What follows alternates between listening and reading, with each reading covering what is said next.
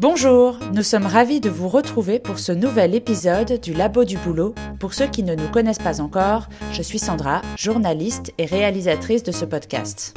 Et moi, c'est Patrick, euh, formateur en entreprise et aussi accompagnateur des salariés.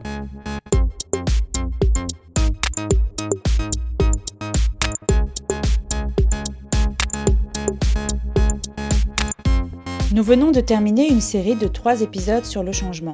L'épisode 14 qui explique ce qu'est le changement, l'épisode 15 sur l'exemple de la crise sanitaire comme bouleversement du travail, et l'épisode 16 sur les autres types de changements qui peuvent survenir en entreprise. Alors, rappelez-vous, nous disions en nous quittant au dernier épisode, nous devons observer l'environnement dans lequel nous travaillons au sein de l'entreprise. Nous devons observer ce qui se passe à l'extérieur de l'entreprise pour éviter de tomber des lorsqu'il arrive la catastrophe. Le fait d'énumérer les principales causes externes, internes de changement nous permet déjà de discerner les risques et envisager de prendre des précautions, voire des dispositions de repli ou d'anticipation. Et donc de prendre des décisions. Absolument. Il est donc temps d'aborder ce thème qui nous concerne toutes et tous. Cela touche nos activités tant professionnelles que personnelles. Il s'agit de prendre une décision et ce n'est pas une mince affaire. Suivant les situations dans lesquelles nous évoluons, prendre une décision présente toujours un enjeu important. Commençons par le début. C'est quoi prendre une décision? D'une manière euh, générale, la décision est l'action de l'esprit qui décide quelque chose ou se décide après délibération individuelle ou collective.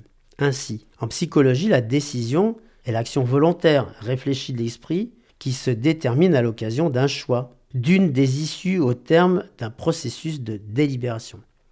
En droit ou dans les domaines administratifs, la décision, c'est une disposition arrêtée par une autorité compétente, collégiale, unique, après délibération, ou une instruction du service émanant d'une autorité hiérarchique, militaire par exemple. En économie, les micro ou les macro-décisions correspondent aux décisions prises par des agents économiques simples ou complexes. Et en stratégie, la décision est d'abord un courage opposé constamment aux détracteurs, appliqué à une situation d'incertitude, se révélant perspicace et dans la capacité à anticiper et réactualiser constamment pour s'adapter aux aléas de l'adversité. Alors, pour une salariée, pour un salarié, une décision, c'est d'abord un acte. Décider, c'est agir, et agir, c'est se construire. D'accord. Du coup, quand on décide, on devient acteur de son changement. Mais comment ça se passe? Eh bien, décider, c'est un acte qui résulte d'un choix entre plusieurs possibilités. Plusieurs options s'offrent à nous afin de pouvoir choisir. C'est une délibération dans laquelle pèsent le pour et le contre.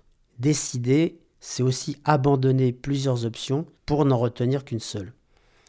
En fait, une décision est le résultat d'un arbitrage entre plusieurs options.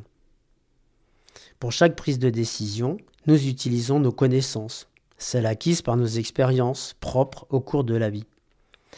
Mais nous ignorons nos défaillances ou nos manques d'informations. En effet, nous ne pouvons pas tout connaître. De plus, nous luttons contre nos émotions. Une décision, c'est se détourner d'autres solutions et oblige à en faire le deuil sur le champ. Or, arbitrer signifie abandonner une solution pour une autre.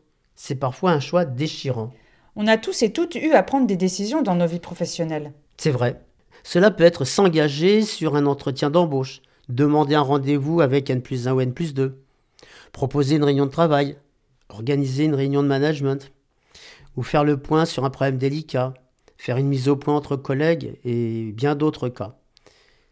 C'est parfois aussi décider ce qu'il faut faire lorsque les instructions de l'entreprise sont imprécises, lorsque sa stratégie est illisible. Évidemment, on prend tous les jours des micro-décisions, tout le temps. Mais que faire avant de prendre une vraie décision? Hum, Que faire avant de décider? En premier lieu, il est important de savoir ce que nous voulons faire. Quel est l'objectif à atteindre? Ensuite, bien étudier les conditions dans lesquelles nous allons prendre une décision. Récolter des informations autour de soi. Et alors, quand devons-nous décider? Bah, Nous pourrions dire à tout moment de la vie. Une décision, ça se prend pour éviter un risque, pour anticiper un événement, pour lancer une initiative, une idée, lancer un projet. En fait, une décision, ça part souvent d'un changement. Un changement d'état d'esprit, une envie de renouveau, un changement dans l'entreprise comme, euh, je sais pas, euh, une restructuration qui ne nous conviendrait pas, ou un changement d'équipe qui rabat les cartes. En fait, c'est comme si notre petite voiture arrivait au bout d'un chemin avec aucune autre possibilité que de choisir une nouvelle route. Mais alors, quid de l'urgence? Parfois, nous sommes contraints de prendre des décisions dans l'urgence. Est-ce que c'est bien ou pas, Patrick? Bah ça, c'est difficile à dire. Prendre une décision nécessite de mettre en œuvre une stratégie. Alors évidemment, nous ne prenons pas de décision sans une préparation préalable à toute mise en œuvre. Une règle à retenir.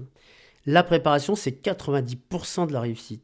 Il reste bien sûr 10% d'imprévus auxquels nous ferons face car il y a eu une bonne préparation. Et si on ne veut pas prendre de décision? Ah Ne pas décider, c'est éventuellement se mettre en danger. Il nous arrive souvent de ne pas prendre de décision. Que se passe-t-il alors? Je regrette de ne pas avoir pris de décision.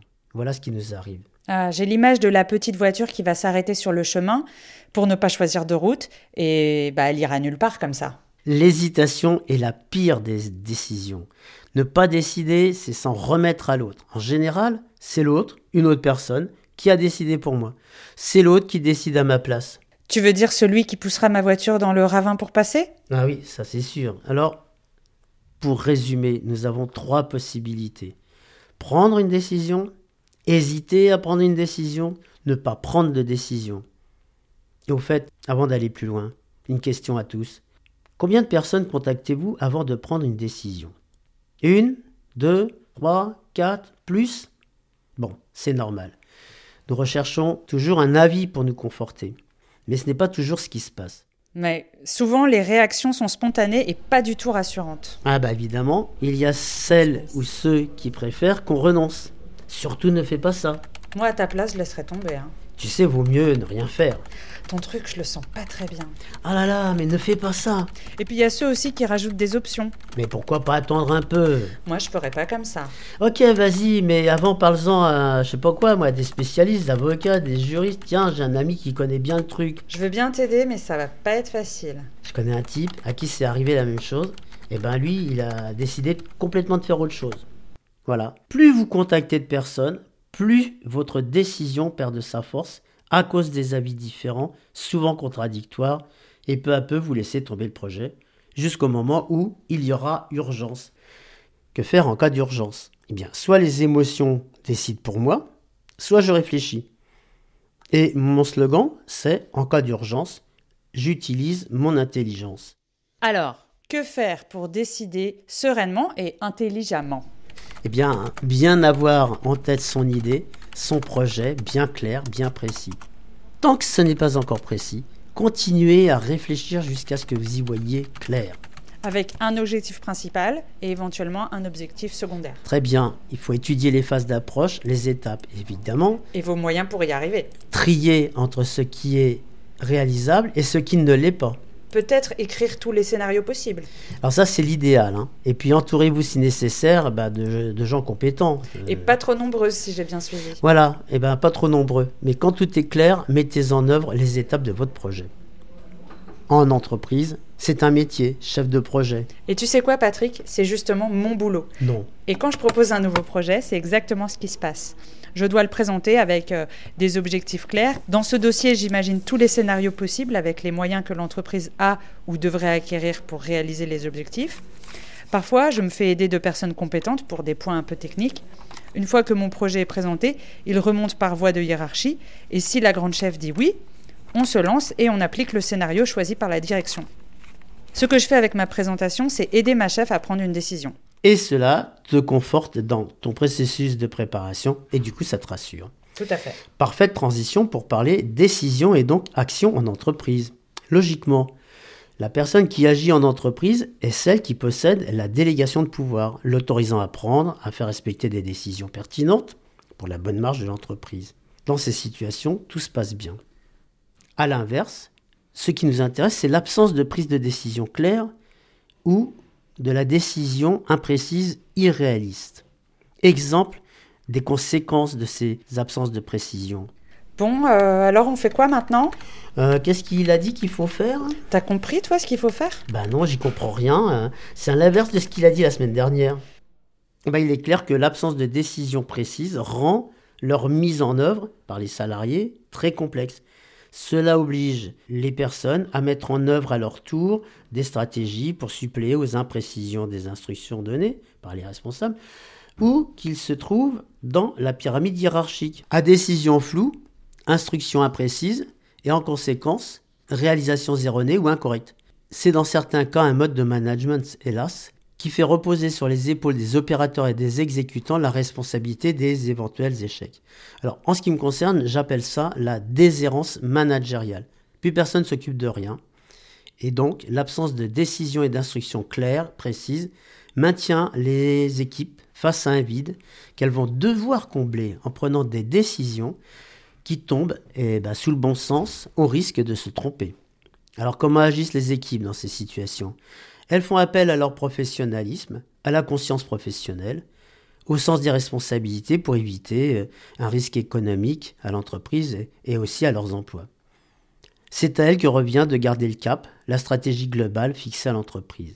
Elles vont réguler pour le mieux en prenant des décisions qui respectent les règles de droit ou de déontologie, qui maintiennent économiquement l'entreprise, qui mettent en jeu l'aspect psychologique des personnes du fait d'assurer un pouvoir qui ne leur est pas dévolu, et enfin, qui doit être en phase avec la stratégie globale de l'entreprise, ou du moins ce qu'elles en savent. Tout cela a une incidence psychologique, car chacun s'investit du mieux possible en espérant ne pas faire d'erreur, en prenant le risque de culpabiliser en cas d'échec. En fait, décider à plusieurs, ça crée moins de stress que la prise de décision individuelle. Dans des conditions de déshérence managériale, la prise de décision collective porte en elle, hélas, le danger de rivalité entre les personnes, de besoin de valorisation, voire de jalousie. C'est ce que j'allais dire. En l'absence de décision claire de la hiérarchie, les décisions sont prises par celles et ceux qui ont envie de faire avancer les choses, tandis que d'autres s'en fichent ou alors euh, ont peur de décider. Parfois, celles et ceux qui veulent décider ne sont pas d'accord sur la stratégie, ou pire, sur l'objectif à atteindre. Bref, l'absence de décision par la hiérarchie crée des conflits dans les équipes. Voilà, en conséquence de tout cela, il est impératif de vérifier les premières instructions par le biais de la reformulation. Comme, bon, si j'ai bien compris l'objectif, c'est de ça. Il faut rendre le dossier pour telle date, c'est ça? Euh, Tout à fait. Ou alors, nous lançons le projet euh, à la mi du mois et nous devons faire la livraison pour la fin du mois suivant. La reformulation permet de vérifier que les instructions sont précises, que j'ai bien compris. L'équipe va agir dans la clarté et l'efficacité. Et c'est là une technique pour les salariés qui souhaitent travailler le plus sereinement possible dans leurs entreprises et quelle qu'en soit la taille. C'est exactement ce que je fais, Patrick. En général, après une réunion euh, où on est nombreux, en ce moment par Skype, j'envoie toujours un mail à mon chef pour euh, détailler ce que j'ai compris et la liste de ce que moi je dois faire. Ainsi, je le fais valider par mon chef et on est tous d'accord qu'on a compris la même chose. Voilà, le fait de préciser par écrit, ça va rendre explicite les décisions et ça évite les confusions. Donc, pour résumer, pour prendre une décision, il faut, Bien avoir en tête son idée, son objectif bien clair. tant que ce n'est pas précis, continuer à réfléchir jusqu'à ce que vous y voyez clair. Étudier les phases d'approche, les scénarios possibles du projet. Trier entre ce qui est réalisable ou ce qui ne l'est pas. Entourez-vous, si nécessaire, de personnes compétentes. Quand tout est clair, mettez en œuvre les étapes de votre projet. Parfait. Et surtout, faites-le par écrit. Bah, c'est encore mieux. Donc c'est là que je rends explicite les décisions et ça évite toute confusion. Nous savons donc maintenant prendre une décision en entreprise. Exact. Tu as tout compris. La prochaine fois, nous aborderons le thème Agir en entreprise face aux prédateurs. Ouh. Moi aussi j'ai peur. Voilà, c'est tout pour aujourd'hui. Et à bientôt pour une prochaine incrustation numérique.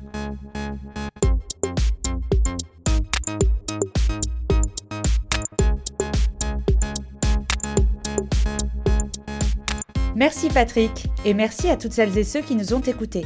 Vous trouverez les liens vers les sites ressources dans la description de ce podcast. Si vous avez aimé cet épisode, n'hésitez pas à bien le noter et à le partager sur les réseaux sociaux. Nous avons besoin de votre soutien. Alors, à bientôt dans le labo du boulot